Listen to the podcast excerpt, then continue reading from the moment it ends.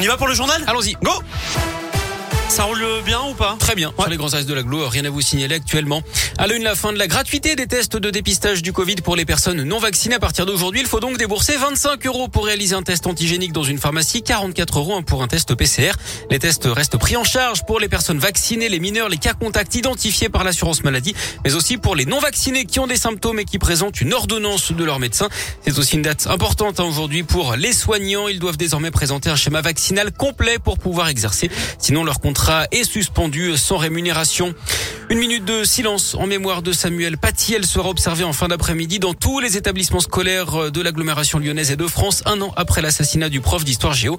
Il avait été tué en pleine rue et en plein jour à la sortie de son collège de région parisienne pour avoir montré en classe des caricatures de Mahomet dans un cours sur la liberté d'expression. Sa famille sera reçue demain par Emmanuel Macron et par Jean Castex. Il y aura également une cérémonie d'hommage au ministère de l'Éducation. Une plaque à son nom sera dévoilée.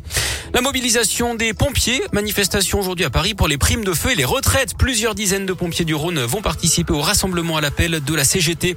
Un drame à Villeurbanne. Dimanche, un enfant de 4 ans s'est noyé dans une piscine privée dans le quartier de Croix-Luiset.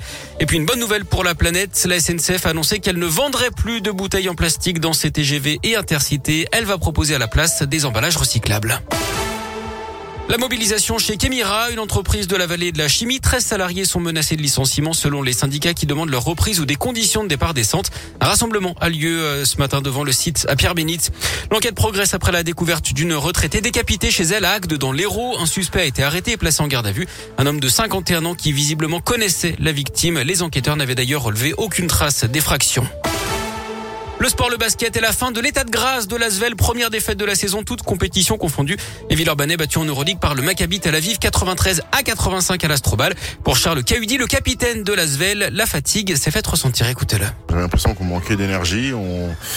on était toujours en réaction, euh, toujours un petit peu derrière. Et euh, on a eu un, moment de révolte, mais, ça n'a pas suffi. C'est quatre matchs en, en, six jours. Donc euh, forcément, oui, ça laisse des traces. À un moment donné, on a fait beaucoup d'efforts pour euh, mardi. Euh, on est quand même sur une, euh, une période assez tendue sur le mois d'octobre. Maintenant, on n'a aucune excuse. C'est un match perdu. On allait en perdre forcément des matchs. Donc demain, on a un day off. On va enfin en profiter pour se reposer, recharger un peu les batteries, revenir bosser samedi. Un day off, c'est un jour de repos. Hein. Prochaine rencontre pour vous, Eric. Prochaine rencontre dimanche à Strasbourg. Le sport avec le retour de la Ligue 1 hein. ce week-end. Dixième journée. En ouverture ce soir, le PSG sans ces Sud-Américains qui affrontent Angers. Et puis Lyon accueillera Monaco à 21h à l'OL Stadium. Et puis je vous rappelle également, toujours en foot, mais en foot féminin, la victoire des filles de l'OL en Ligue des Champions hier soir. Les Lyonnaises qui se sont très largement opposées 5 à 0 contre le Benfica Lisbonne.